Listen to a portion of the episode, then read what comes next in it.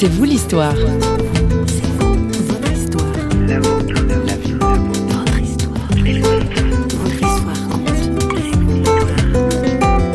Parmi ceux qui m'ont marqué, mes deux grands-parents maternels, une grand-mère qui était très probablement d'ascendance juive et un grand-père qui était banquier euh, en Turquie et qui est venu ici, qui est devenu pasteur et qui était également un, un homme de foi. Ce sont des gens qui m'ont marqué.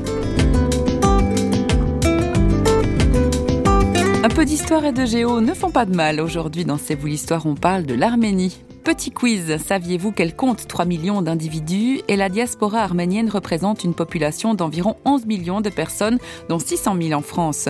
Notre invité Jean-Père Nigogossian est arménien de la troisième génération. Il est né à Lyon, mais ses grands-parents, eux, sont nés en Turquie, foyer historique d'une communauté arménienne évidemment importante.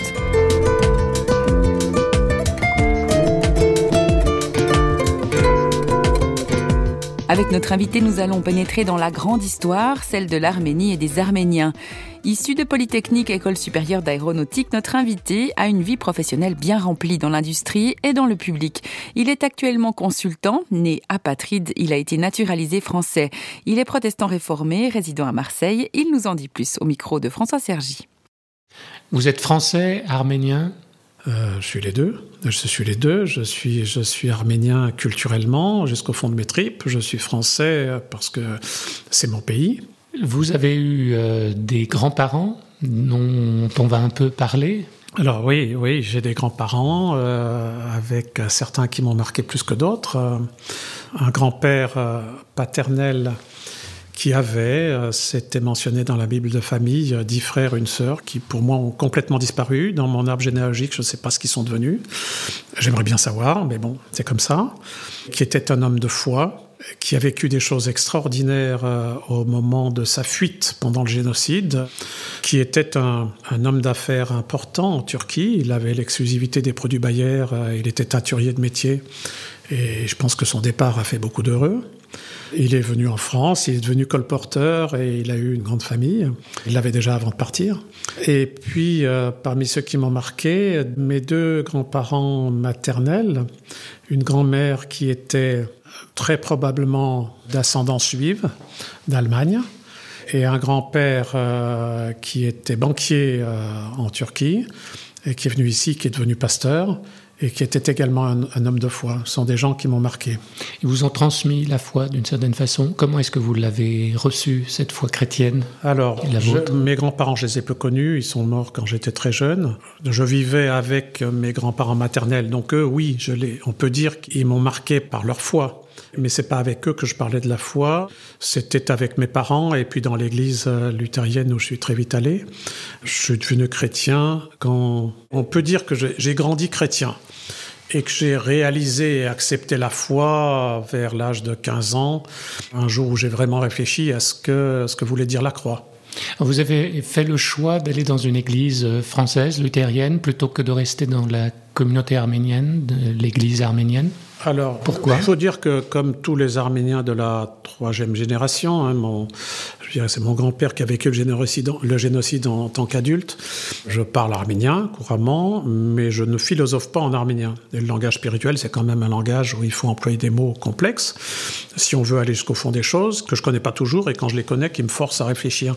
Donc ma langue naturelle, euh, c'est plutôt le français, et, et donc j'ai souhaité aller dans une église française. Il se trouve qu'à l'époque à Lyon, l'église française qui me convenait était luthérienne. C'était pas un choix du luthéranisme par rapport à autre chose. Et donc effectivement, pendant jusqu'à l'âge de, de 20 et quelques années, je suis allé à l'église luthérienne.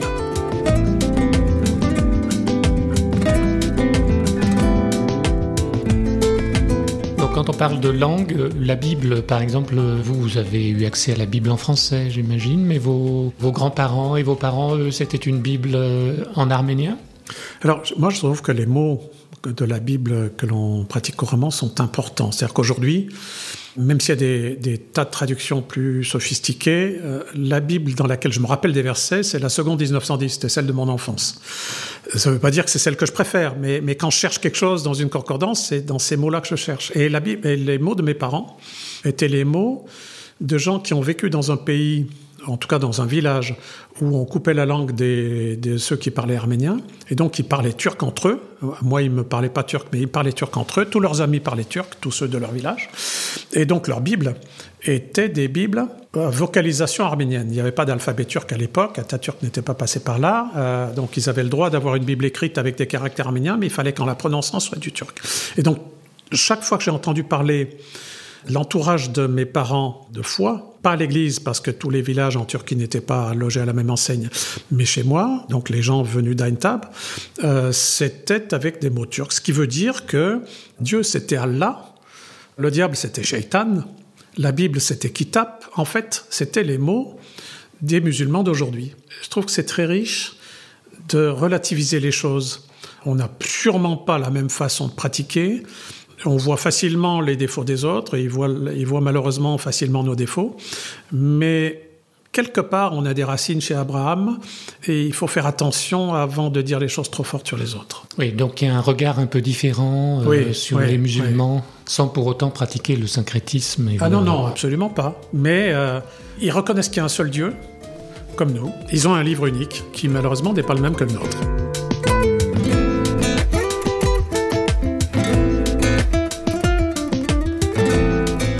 Toujours à l'écoute de C'est vous l'histoire, une émission proposée par Radio Réveil et au micro de François Sergi, un invité, Jean-Pierre Nigogossian. Français d'origine arménienne, il nous parle de sa famille notamment, de sa grand-mère maternelle, des Arméniens de Turquie qui ont vécu les vexations et la domination turque. Jean-Pierre Nigogossian. C'est vrai qu'on a vécu des moments très douloureux, que euh, la grand-mère de ma femme euh, s'est vue égorger son mari sur la place publique, sous les yeux de son beau-père pour qu'il en profite au maximum. On l'a mariée de force à un Turc ensuite, qu'elle s'était forcée de, de faire des fausses couches de tous les enfants que ce Turc lui a fait pour, quand il est mort, je suppose qu'il était plus âgé, mais j'en sais rien, pouvoir euh, finir par quitter la Turquie. Elle avait gardé, on lui avait pas tué ses, premiers enfants, ses enfants de son vrai mari, et donc euh, j'ai pu épouser ma femme parce qu'elle elle est descendue de, l'un de ses fils, mais elle n'a jamais pu pardonner et je sais pas, je peux pas dire ce que j'aurais fait à sa place. Ce qui est sûr, c'est que nous, la troisième génération, d'abord en tant que chrétien, on a l'obligation de pardonner. Alors c'est parfois surhumain, mais bon.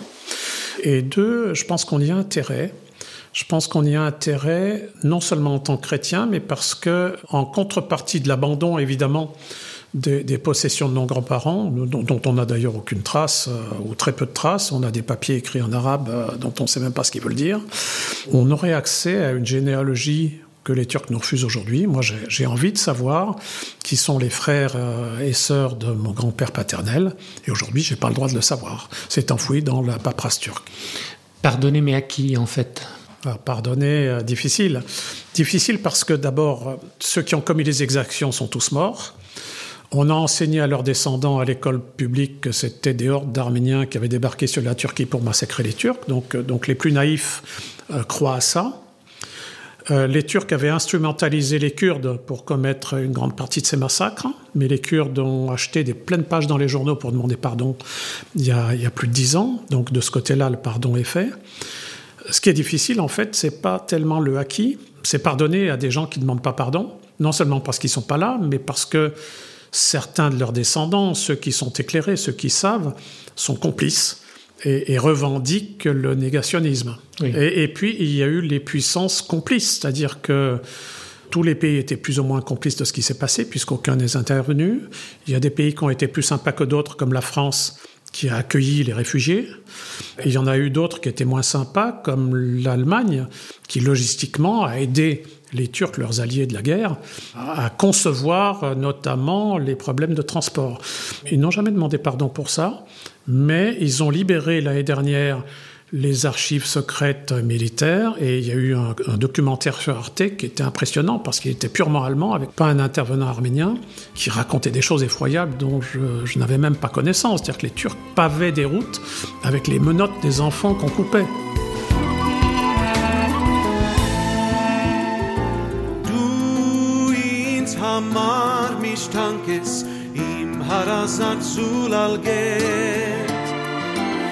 Kes hetem nicht im Kianke, u jeras nere kes het.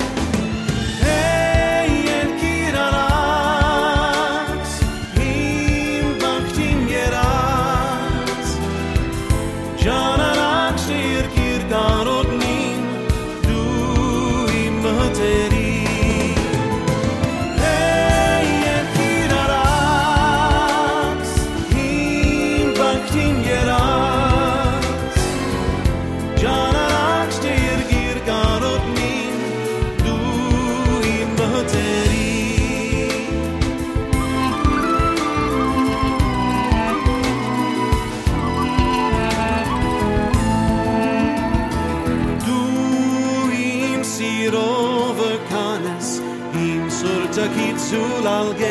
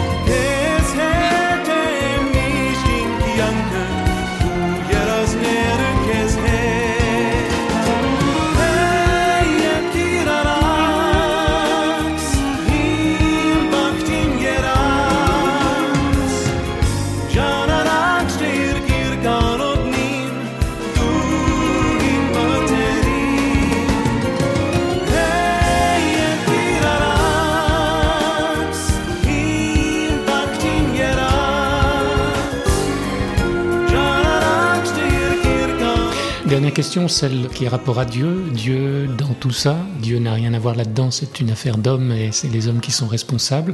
Vous, personnellement, dans votre relation à Dieu, vous ne lui avez pas posé la question Où étais-tu Qu'as-tu fait euh, comme pour les Juifs avec la Shoah? Je lui ai pas posé la question. Il y a plein de domaines de ma vie où, sur le coup, euh, il y a eu des choses inexplicables. On aurait pu se dire, si on avait l'audace de se dire, j'aurais pas fait pareil à la place de Dieu. Et pour l'instant, j'ai eu la chance que dans ces choses-là, ou presque toutes ces choses-là, j'ai pu voir après coup que Dieu avait raison. Dans le cas du génocide arménien, j'en ai aucune idée. Moi, j'avoue que je suis content de ne pas être en Turquie aujourd'hui, mais je n'aurais jamais imposé à mes parents et, mes grands-parents la souffrance qu'ils ont eue pour ça. Et donc, j'ai pas de réponse, mais je fais confiance à Dieu. Mais vous laissez entendre que c'est Dieu qui serait responsable du génocide arménien Non, non. Mais je pense qu'il a laissé faire pour des raisons que je connais pas. Un des symboles du christianisme arménien, que ce soit en Arménie, euh, on va dire soviétique, ou, dans les terres où se trouvaient les Arméniens en Turquie, était ce qu'on appelle les khachkaj, ces pierres dressées qui s'étendaient sur des plaines entières et qui étaient en fait des ex-voto. Ces champs d'ex-voto que les Turcs cachent mais qui ne peuvent pas éradiquer, qui sont mis en valeur en Arménie, pour moi euh, ressemblent à toutes ces pierres blanches que Dieu a mis dans ma vie et qui me permettent, en regardant en arrière, de faire face à un futur euh, obscur, parfois obscur, et où je me dis, c'est le même Dieu qui me tient la main aujourd'hui que celui qui a dressé ces événements dans ma vie qui éclairent mon passé. Quels sont les événements, les rencontres ou telles paroles que nous pourrions marquer d'une pierre blanche et reconnaître comme des signaux d'en haut de Dieu, d'un Dieu qui se fait connaître dans la joie comme dans la souffrance, sans s'imposer? Je vous laisse y penser et nous en parler, pourquoi pas. Vous savez que vous pouvez nous retrouver en tout temps sur notre site parole.fm ou sur les réseaux sociaux. Alors, il n'y a plus qu'à. On se réjouit de vous retrouver dans un prochain C'est vous l'histoire et d'ici là, ciao